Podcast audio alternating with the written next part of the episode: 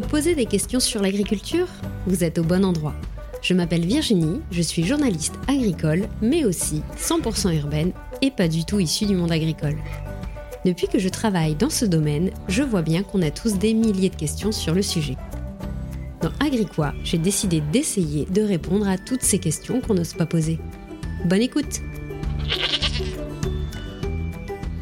Bonjour et bienvenue dans Agricois. On se retrouve cette semaine pour un nouvel épisode, une année dans. Vous savez, c'est quand un agriculteur nous raconte toutes les étapes d'une production. Aujourd'hui, on va parler de la pomme. Déjà parce que c'est mon fruit préféré et que visiblement je ne suis pas la seule, puisque c'est le deuxième fruit le plus consommé en France.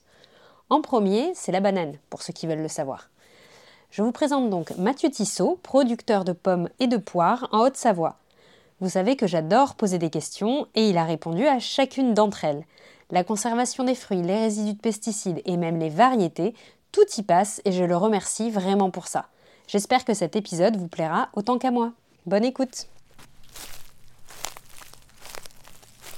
Alors, euh, d'habitude, la première question que je pose pour l'épisode, c'est comment avez-vous eu l'idée euh, de devenir agriculteur? Mais dans votre cas, c'est plutôt une histoire familiale. Donc, est-ce que vous pouvez me raconter un peu euh, l'histoire de ce verger de pommes? Mon grand-père a planté ses premiers vergers là sur Coponnet avec son frère. Et après, mon papa est revenu, sachant que mon papa était destiné pour la coiffure. Et il lui a dit, il lui a dit bah, Est-ce que tu veux revenir? Et à 22 ans, mon père a dit Bah oui, banco, mais j'ouvre mon salon de coiffure en même temps. Et moi, j'ai toujours vu mon grand-père qui m'a emmené dans les vergers déjà petit, mon papa dans les vergers. Et euh, moi, je suis revenu aussi. Il faut savoir que moi aussi, je suis double actif parce que je suis moniteur de ski aussi l'hiver. Donc euh, voilà, donc faut savoir que l'ouverture des métiers et l'ouverture d'esprit a toujours été dans la famille et, c'est ça qui est intéressant. Et vous travaillez ici depuis Alors je travaille, je suis depuis 2001 euh, salarié et après en 2005 je me suis installé. Je travaillais l'été, euh, même depuis petit jeune, on va dire 10-12 ans, et après j'ai toujours fait ça l'été. Et je suis revenu avec mon papa, ouais, 2001, 2005, et, moi je suis tout seul, voilà, dans, dans ce gérant d'exploitation. Et du coup, est-ce que vous pouvez nous décrire un peu l'exploitation C'est une exploitation que de fruits à pépins. Donc, on est sur deux sites de production. Coponnet, où on va dire c'est le berceau des terrains familiaux. Le siège social est de, est de Pringy. Et en fait, à l'origine, parce que mes arrière-grands-parents étaient négociants en vin, après-guerre, il y avait du troc, du vin contre des fruits. C'est pour ça que mon grand-père a planté les, premiers fruitiers. on a toujours eu la maison familiale à Pringy. Moi, j'habite encore Pringy actuellement, sachant que les vergers sont à 20 km d'ici de, mon lieu d'habitation. Et on a un deuxième site de production qui est usinant, parce qu'en en fait, on, on, cherchait du terrain pour s'agrandir. Et ils sont à 25 km, à la lisière, on va dire, entre la Haute-Savoie et l'Ain. Donc on a deux sites de production, 45 hectares de vergers, 45, euh, bon, on est plutôt avec les jeunes 50 hectares, 10 hectares de poires et à peu près entre 40 euh, euh, de pommes. Les démarches, on est tout en démarche IGP Pommes et Poires de Savoie. Mon père a été président du syndicat des fruits de Savoie pendant au moins 15 ans. Moi, j'ai voilà, depuis peu, je suis j'ai repris la présidence du syndicat des fruits de Savoie. mais voilà, donc la passion de la Savoie, de l'IGP, de la marque territoriale a toujours été une force au sein de l'entreprise. Et moi, je ne vois pas mon vendre des fruits sans l'appellation Savoie. Après, il faut savoir qu'on est HVE3, donc ça, c'est un label plutôt, euh, on va dire, euh, qui est reconnu par le ministère de l'Agriculture. J'ai fait un épisode dessus. voilà, donc HVE3. Et on est aussi, euh, on a 5 hectares en agriculture biologique. voilà, surtout avec des variétés qui, qui tolèrent mieux à l'agriculture biologique. C'est pour ça qu'on a, on a voulu. Il faut savoir que le verger dit conventionnel, on utilise des produits bio aussi. Voilà, on essaie de travailler le plus sainement possible.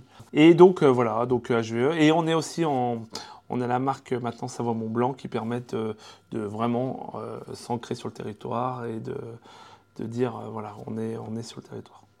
Et justement, aujourd'hui, où est-ce que vont vos, pommes et vos poires? Où est-ce que ça se vend? nos, pommes se vendent, on va dire, sur, principalement sur la grande région. On a quelques carreaux sur euh, Ringis, voilà, où euh, je vends quelques palettes par-ci, par-là. Mais en fait, euh, grosso modo, le, plus gros de ma production se vend sur la grande région Rhône-Alpes, on va dire. Voilà, Alors, on a tout type de, commercialisation. On part de la grande surface, où on a des, même des supermarchés locaux euh, qui sont reconnus localement, euh, qui nous achètent nos fruits, des supermarchés en direct, des cuisines centrales, des magasins de producteurs. Euh, on fait même du click and collect et on a un magasin de vente directe qui permet d'avoir un grand, voilà, un grand échantillon. Donc c'est vrai qu'on vend sur un peu tout type de, tout type de marché. Quoi. Et c'est vous qui travaillez tout ça L'avantage chez nous, c'est qu'on est producteur, mais on est metteur en marché, donc on stocke nos fruits, on les calibre, on les conditionne, on les met en... On va les vendre quasiment euh, de septembre, même du 15 août. Euh, cette année, peut-être que fin juin, on va s'arrêter fin juin. Mais l'année dernière, par exemple, on a quasiment fait toute l'année. Et après, on a fait un peu de dérivés, donc du jus, euh, jus de pomme, jus de poire, pétillant de pomme, cidre, voilà. Donc, mais ce qu'on veut rester, c'est vraiment avec nos produits en, production locale. C'est le cœur, le cœur de notre entreprise, quoi.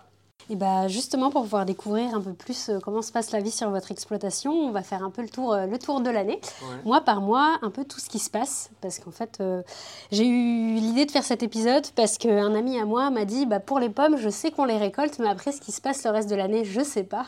Donc, on se doute tous que vous ne tournez pas les pouces. Donc, l'objectif va être de savoir un peu ce qui se passe tous les autres mois à part la récolte. Donc, vous pouvez commencer par le mois que vous voulez. Quel est le plus logique pour vous? On va partir pour moi par la taille de l'hiver, c'est-à-dire que l'arbre a, plus de feuilles, donc on va essayer de faire en sorte de le tailler. Donc euh, je vais avoir une équipe de 10-12 personnes qui vont rester quasiment de novembre à février chez moi. Et ils vont tailler les arbres pour que en fait la lumière pénètre bien dans le, végétal.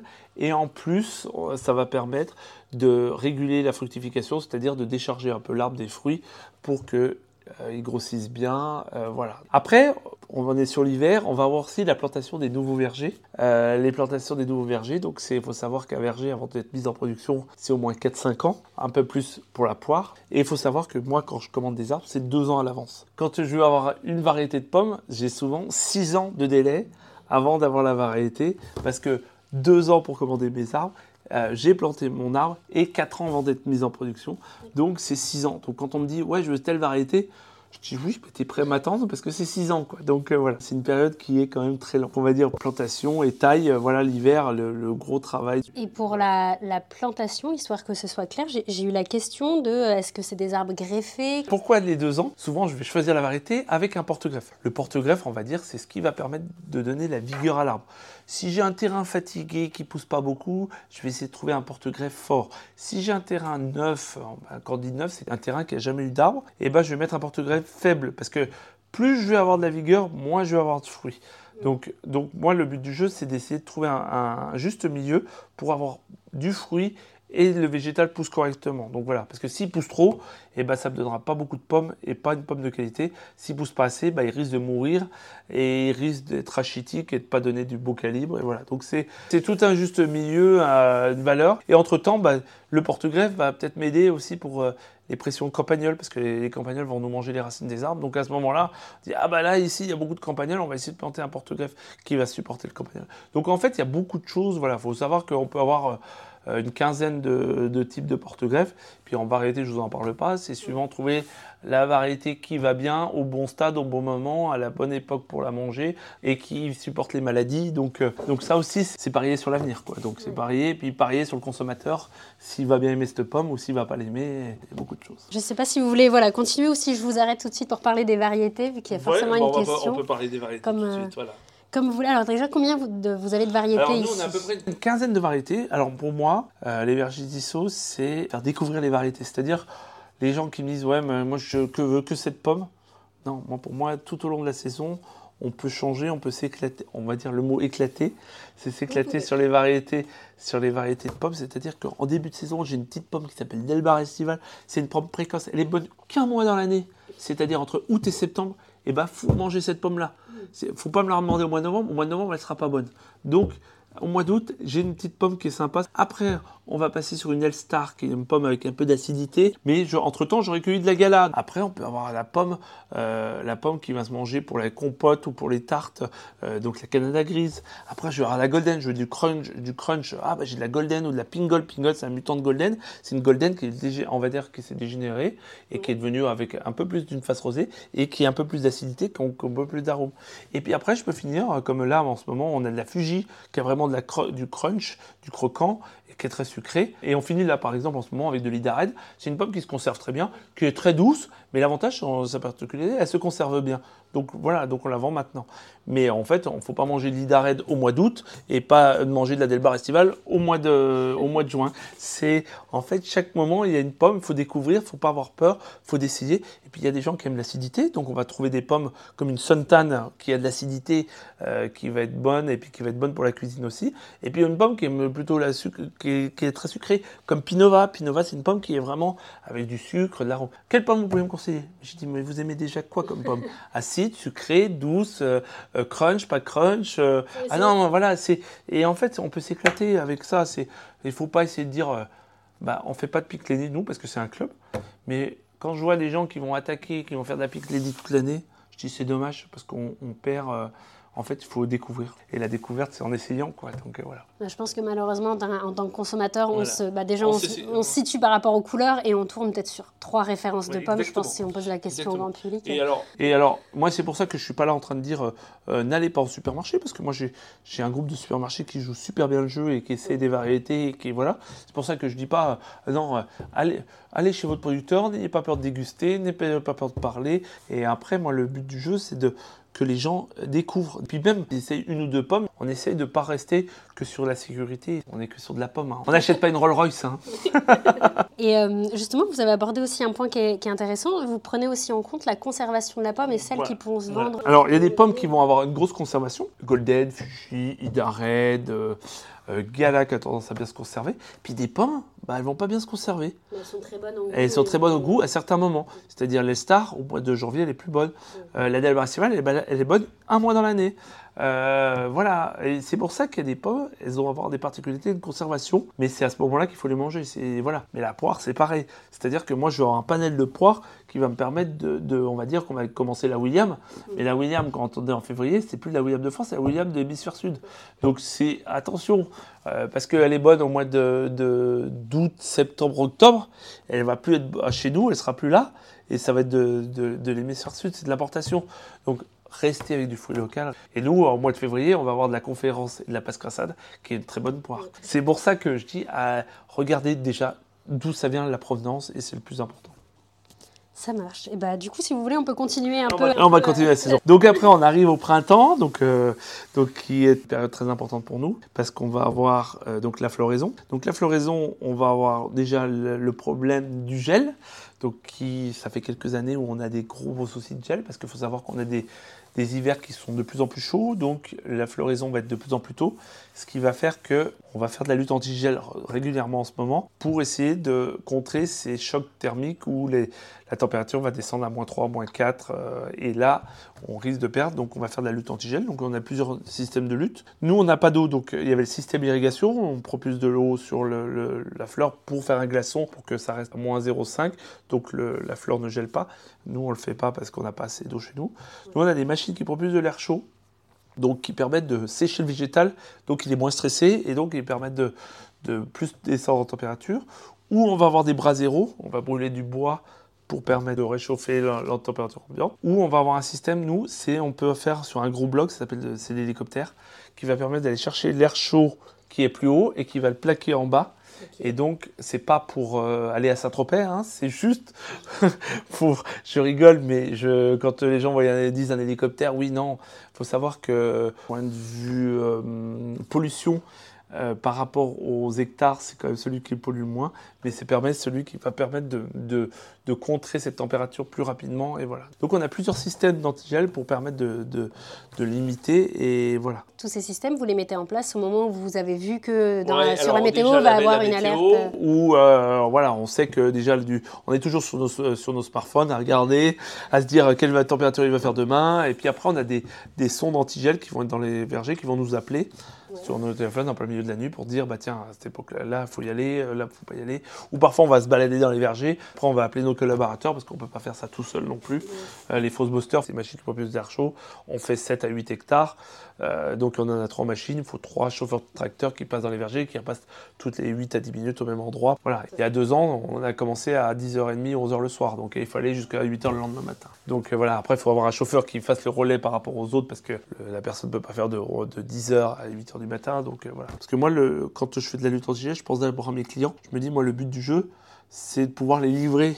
C'est-à-dire que de me dire, bah, je, peux, je peux livrer mes clients. Quoi. C'est-à-dire que, parce que si j'ai pas de fruits, je peux pas livrer mes clients. Mes clients, s'ils m'achètent pas mes fruits l'année prochaine, bah, ils me disent bah, peut-être qu'ils sont pas, pas obligés de en prendre l'année d'après. Donc, euh, donc euh, c'est vraiment important. Un minimum syndical à assurer quoi qu'il advienne. Exactement. C'est-à-dire que mon client, il a toujours été là, donc pour moi, il faut que je sois là. Et donc voilà. Après, on va avoir la fleur qui va passer, donc la pollinisation. Et on va dérouler les filets par grêle pour, euh, pour éviter que la grêle tombe sur les, les fruits. Donc là, il y a bien un mois de travail pour les mettre. Hein. C'est 15, entre 15 et 20 heures hectares pour dérouler avant l'installation, parce que l'installation, il faut les installer quand il y a les nouveaux vergers. Il faut savoir qu'on renouvelle ça tous les 10-12 ans. Juste déjà, pour, pour repréciser, euh, sur les points de la grêle, vous avez parlé de plusieurs systèmes. Pourquoi vous ne mettez pas les filets par grêle dès le départ? Pourquoi c'est pas, entre guillemets, posé en continu? On a trois problématiques. On a les UV, c'est-à-dire que si on les protège déjà l'hiver, bah, ils, sont, ils vont être moins brûlés par les UV, donc ils vont durer beaucoup plus longtemps dans le temps. Deuxième chose, on a la neige. La neige qui va faire que ça va être des surcharges très lourdes aussi. Et on a quelque chose qui s'appelle l'abeille. Et l'abeille, si j'ouvre les filets, bah, l'abeille, elle risque d'être coincée dessous. Et donc, je, voilà, on risque de perturber l'abeille. Donc, on a ces trois problématiques-là qui font que non. Après la fleur. Et après, on va, on va continuer. Donc après, on va faire l'attachage, palissage des arbres pour que euh, former les jeunes arbres surtout. Et après, on va euh, faire euh, irrigation, voire éclaircissage manuel. plutôt, on va être sur le juin-juillet. éclaircir les petites pommes, les pommes déformées, tout ça, pour que les autres grossissent bien. On peut faire de la taille en verre, c'est-à-dire enlever des branches pour que mettre de la vigueur dans l'arbre. Et après, on va arriver sur la période de cueillette. Voilà. Ce que je n'ai pas parlé, c'est tout ce qui est fertilisation et protection de la culture. J'ai plein de questions. Voilà, donc là, voilà, là, donc là, on peut dire que cette période-là, ça peut aller de, de mars, euh, même février, parce qu'on va commencer les premiers argiles pour éviter que les prédateurs pondent, de février jusqu'à août on peut faire de la protection, voire de la fertilisation, ça dépend les moments, ça dépend, ça dépend l'arbre, ça dépend la culture, ça dépend la variété. Voilà. Du coup, justement, pour euh, statuer sur, les pesticides, sur la protection, c'est quoi les problèmes qu'il y a aujourd'hui sur un verger? Les problèmes, il y, en a, il y en a de nombreux. Il y a les problèmes de parasites, insectes, on a les problèmes fongiques, donc les champignons. On peut avoir les problèmes d'oligo-éléments, donc euh, des carences. On peut avoir. Euh, donc il y a beaucoup de problèmes. Donc moi j'ai la chance, ou la chance, ou je me procure la chance, que je suis suivi par la Chambre d'agriculture, donc euh, Nicolas, mon technicien. Il vient une fois par semaine dans les vergers pour qu'il puisse voir les maladies qu'il y a dans mes vergers, pour voir qu'est-ce qui se passe. Donc c'est-à-dire que ce n'est pas de, la protection systématique. C'est pas dire le lundi je me lève, je vais aller euh, pulvériser sur l'arbre. Le but du jeu c'est de un suivi des vergers suivant les variétés, suivant les cultures, suivant les logiciels, parce qu'on a des logiciels avec des stations météo qui vont nous dire attention, là on a un risque, là on n'a pas de risque, là le risque est faible, le risque est fort.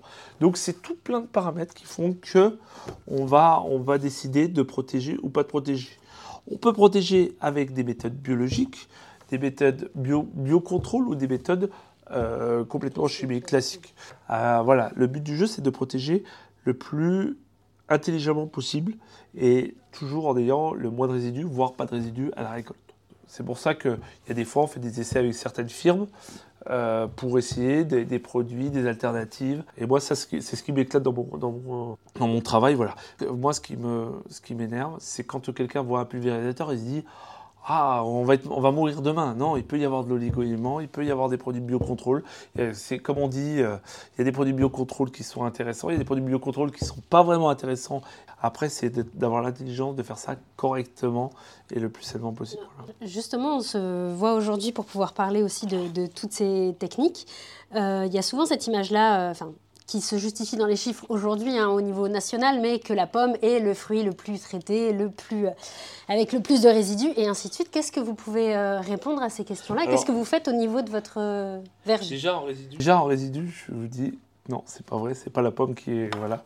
Après, la pomme, le pot traité, oui. Alors, après, je dis pas que non, je dis pas oui. Il faut savoir que plus la culture va être longue, plus il va y avoir du traitement.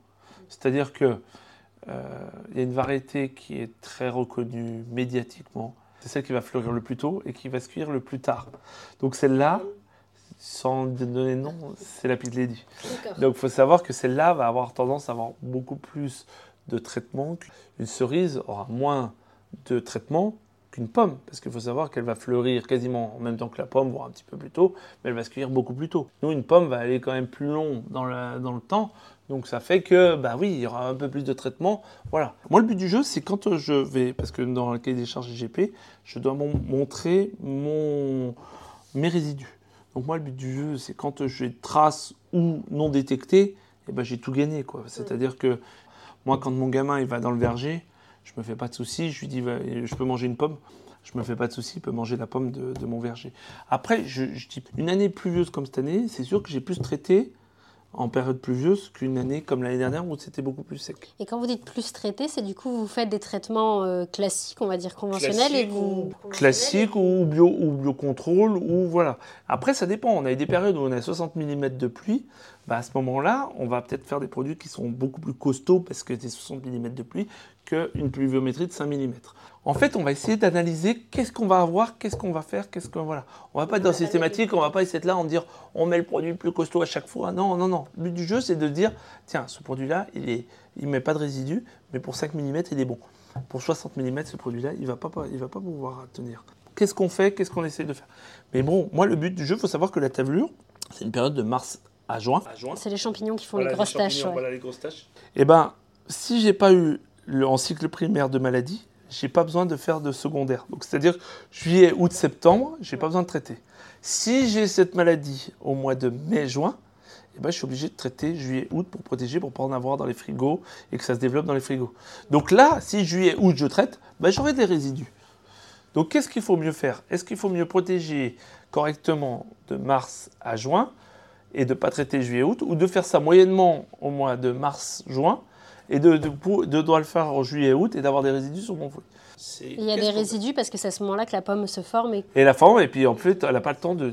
c'est comme nous, hein, euh, celui qui fume, c'est quelqu'un qui fume une cigarette, et ben il, pendant trois mois il fume pas, ben, il aura plus de nicotine, moins de nicotine que celui qui a fumé la veille ou l'avant-veille, ou celui qui prend de la drogue. Quoi. Voilà, c'est, on va être, euh, voilà, on va être clair. C'est, voilà, non mais je, je suis tout de suite dans le, dans, dans, dans l'extrême.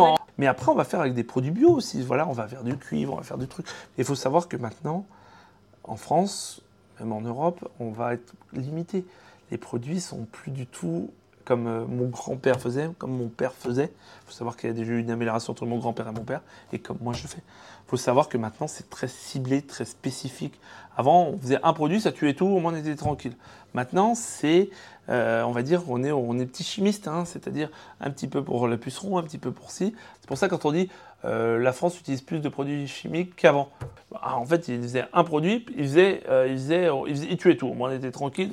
Maintenant, c'est un produit pour le puceron, un produit pour le psy, un produit pour ci, un produit pour ça. Voilà. Donc, c'est sûr qu'on ramène au kilo, et eh ben, on consomme plus qu'avant, mais sauf que c'est beaucoup plus sain qu'avant.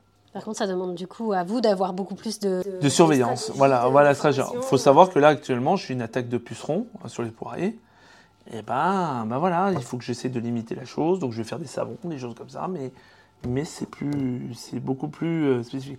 Donc c'est sûr que le pulvérisateur, il va sortir plus souvent qu'avant.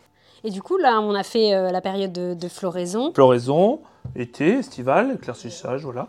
Euh, voilà. Et on va arriver à la période de cueillette. Pour nous, la période de cueillette, c'est deux mois dans l'année. Ouais, 15 août, 15 octobre. Et il faut savoir, c'est le travail d'une année. Hein. Et donc là, on va cueillir, donc on monte à 70 personnes sur l'ensemble de l'exploitation. Donc aussi bien au conditionnement où j'ai 10-12 personnes, calibrage, que à la cueillette qui vont cueillir les pommes parce que c'est cueilli tout à la main, c'est pas des machines. Et en fait, suivant les variétés, il va y avoir une période de cueillette. C'est-à-dire que euh, on a parlé, il y a certaines pommes, certaines pommes, la Delbaris va se cueillir au 15 août, elle se cueille pas au 15 octobre. La Fuji va se cueillir plutôt au 15-20 octobre. Voilà. Donc, et on va faire des analyses de maturité pour savoir si elles sont mûres ou pas mûres. Et après, on va les conserver. Euh, donc, on va les, nous, on calibre tout de suite à la cueillette. Comme ça, on enlève les petites, les grosses. On essaie de savoir nos calibres. Et après, on va les stocker en chambre froide. Des chambres froides qui s'appellent atmosphère contrôlée. On va enlever l'oxygène de cette chambre froide euh, et le CO2. On va monter l'azote qui était à, à l'origine à 79%, parce qu'il y a 21% d'oxygène dans l'air, et on va le monter à 95% l'azote pour pouvoir ralentir la respiration de la pomme, tout avec la chambre froide, ce qui va me permettre de garder des pommes quasiment une année. Les dernières pommes, on va les vendre au bout d'une année. Et donc voilà, et après on va mettre en marché, suivant les commandes, euh, voilà, il faut savoir que nous, il y a deux grosses périodes de vente, tout de suite à la cueillette, hein, euh, octobre-novembre. En décembre, on est plus sur de l'agrume, voilà, donc les gens vont, ça va se diminuer un peu la pomme mais la pomme et la poire. Et après, on reprend en janvier, février, mars, où il n'y a pas encore les fruits d'été, pas de fraises, pas de choses comme ça. Et les gens sont sur les, pommes. Et euh, voilà. Donc, euh, on a deux périodes de vente. Donc, il faut savoir que nous, on est des gros consommateurs d'électricité pour conserver les pommes. Donc, là, cette année, par exemple, on, a pris, on est à x2, x3 d'augmentation de, d'électricité pour le stockage des fruits. Et après, on va avoir des personnes, 8-10 personnes tout au long de la saison, qui vont, qui vont conditionner les pommes, les mettre en plateau, en barquette, en sachet, pour les envoyer en linéaire de grande surface ou de magasins de producteurs. Et hum, j'allais te demander justement sur le, euh, sur le stockage, c'est super intéressant que vous nous l'ayez euh, décrit, parce que je pense qu'il y a un peu l'idée que c'est congelé ou c'est stocké d'une autre façon, ou il y a des produits qui sont mis de conservation. Enfin, Alors nous, en IGP Pommes pour savoir, on n'a pas le droit parce qu'il y a ce produit de polémique de conservation. On n'a pas le droit au traitement après récolte, donc ça c'est net, clair et précis. Euh, le but du jeu, c'est d'avoir un, un produit déjà sain dans le verger parce que s'il n'est pas sain, il ne sera pas sain en conservation. C'est pas méchant, mais c'est pas comme le vin, ça se bonifie pas. Quoi. Donc, euh, nous, ça peut que se dégrader. Donc nous, il faut que le produit soit déjà sain en entrée de station pour qu'il soit sain en sortie. Parce que si une pomme elle est déjà à moitié pourrie, à moitié truc en rentrée, elle va, elle va jamais trouver, elle va jamais être belle à la sortie. Donc déjà nous, c'est d'avoir un, un, produit qui soit pas tapé à la cueillette, qui soit sain, qui soit vite mis au froid, qui soit stocké et qui soit surveillé donc on a des logiciels qui permettent de surveiller dans les chambres froides le taux d'oxygène, le taux de CO2. on a des ordinateurs, hein, on est voilà, et on essaie de, gérer ça pour être le, plus fiable possible, quoi. Donc cette année, même en plus, moi j'avais la problématique d'être un gros consommateur d'électricité. Donc j'ai essayé de couper l'électricité la journée pour plus consommer la nuit parce que ça me coûtait moins cher. J'ai essayé de piloter au mieux possible ma consommation pour pour diminuer mes coûts électriques. Et voilà. Donc, euh, donc j'avais, j'avais une problématique en plus que des autres années pour essayer d'être le plus performant et puis que mon fruit ressorte sainement. Quoi.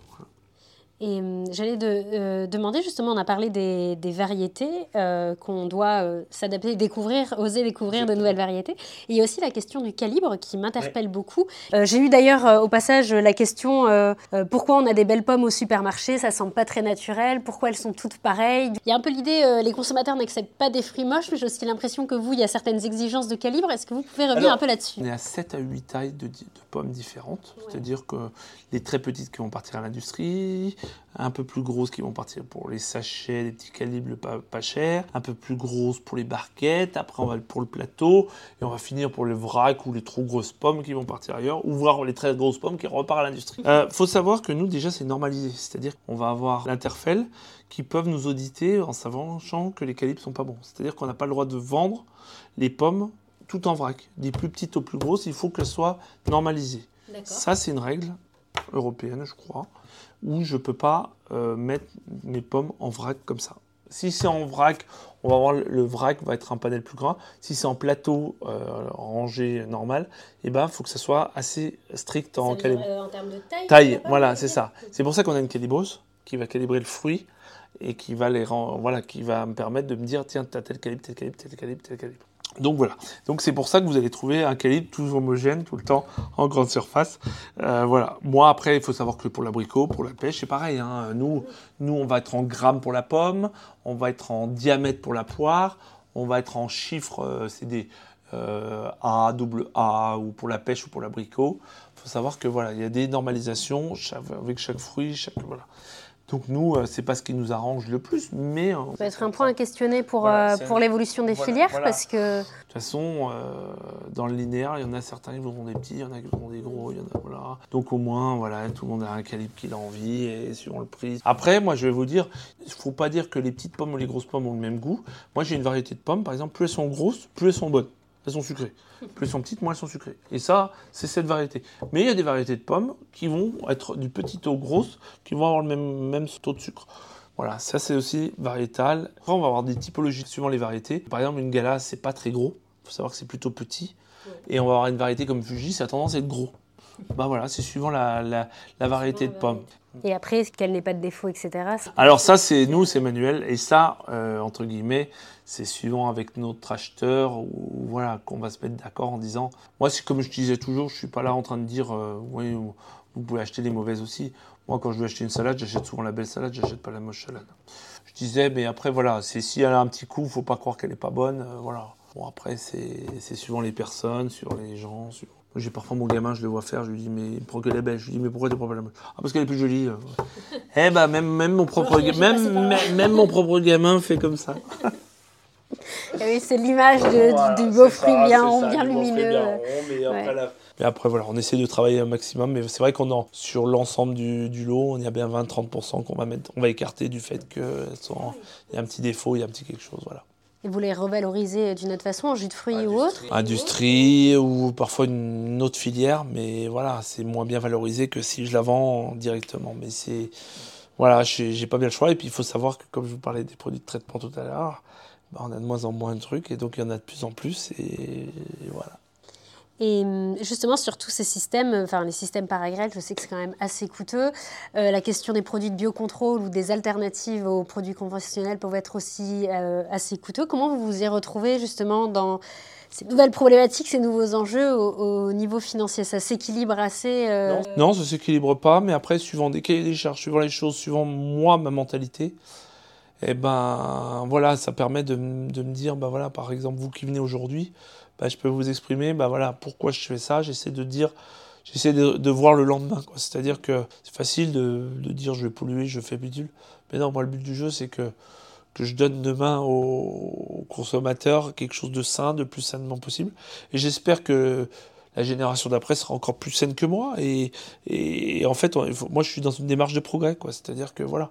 Après, tout n'est pas parfait mais j'essaie au moins de dire je suis, dans, je suis dans ceux qui sont en avance et je suis pas ceux qui sont à la traîne. Après, on se fait critiquer quand même par, euh, par les gens parce que euh, les gens ont beaucoup de méconnaissances et c'est un peu le gros problème qu'on a, c'est que les gens méconnaissent ou par rapport à un article type ou un, une émission type, et eh ben les gens vont, vont écouter que cette émission, ils vont pas écouter l'agriculteur, pourquoi et comment et comment ça se fait et comment il réagit. Quoi, et hum, justement, pour parler d'un enjeu euh, important, c'est euh, quel est l'impact du changement climatique aujourd'hui sur votre exploitation? Quelles sont les premières choses que vous voyez? Et comment vous essayez de vous y adapter euh, ces, dernières années? Alors c'est de plus en plus dur parce qu'économiquement, l'entreprise est, toujours à la merci de l'aléa climatique. Donc on n'a pas dans les finances, on va dire, je ne suis pas là pour pleurer, mais on n'est pas dans des finances très très saines. Mais il faut savoir que bah, il nous manque d'eau. Donc il faudrait faire des rétentions d'eau pour qu'on puisse continuer à, à, produire par chez nous. Euh, on est, pour le gel, il bah, faut toujours lutter contre le gel, essayer d'avoir des méthodes. Pour le gel, il faut savoir que bah, le gel, c'est pas simple parce que en ce moment, c'est que les méthodes fossiles qui vont nous permettre de, de se défendre contre le gel. C'est pour moi, c'est plutôt variétal, essayer des variétés peut-être qui sont tolérantes ou des porte-greffes. Mais il y aura toujours des méthodes qu'il faudra qui nous aident pour, euh, pour pouvoir passer ces, ces ADR. Et il faut savoir que nous, on est dans les Savoies. On, normalement, on n'est pas en manque d'eau, on n'est pas ça, mais on commence à souffrir aussi, nous, de, de, tous ces aléas climatiques. Voilà. Donc, on essaie de vraiment de prendre de l'avance, malgré que, bah, un verger, on fait un verger pour 25-30 ans. On ne fait pas un verger, on change pas le verger toutes les années. Donc, euh, quand on a planté un verger, bah, c'est pour 25-30 ans. Donc, il euh, faut qu'on ait une vision presque de 30 ans. Donc, voilà. Ok, et eh ben, merci beaucoup à vous euh, pour, euh, pour, avoir répondu à toutes ces questions. Euh, si vous en avez d'autres, n'hésitez pas à me les envoyer, je, te, je, vous les ferai passer, comme ça on pourra continuer l'échange sur les pommes. Eh ben super, merci à toi. Voilà, c'est la fin de cet épisode. Si l'épisode vous a plu, n'hésitez pas à me faire un petit commentaire ou à noter l'épisode 5 étoiles sur Spotify ou Apple Podcast. Et on se retrouve plus tard. À bientôt! Yeah.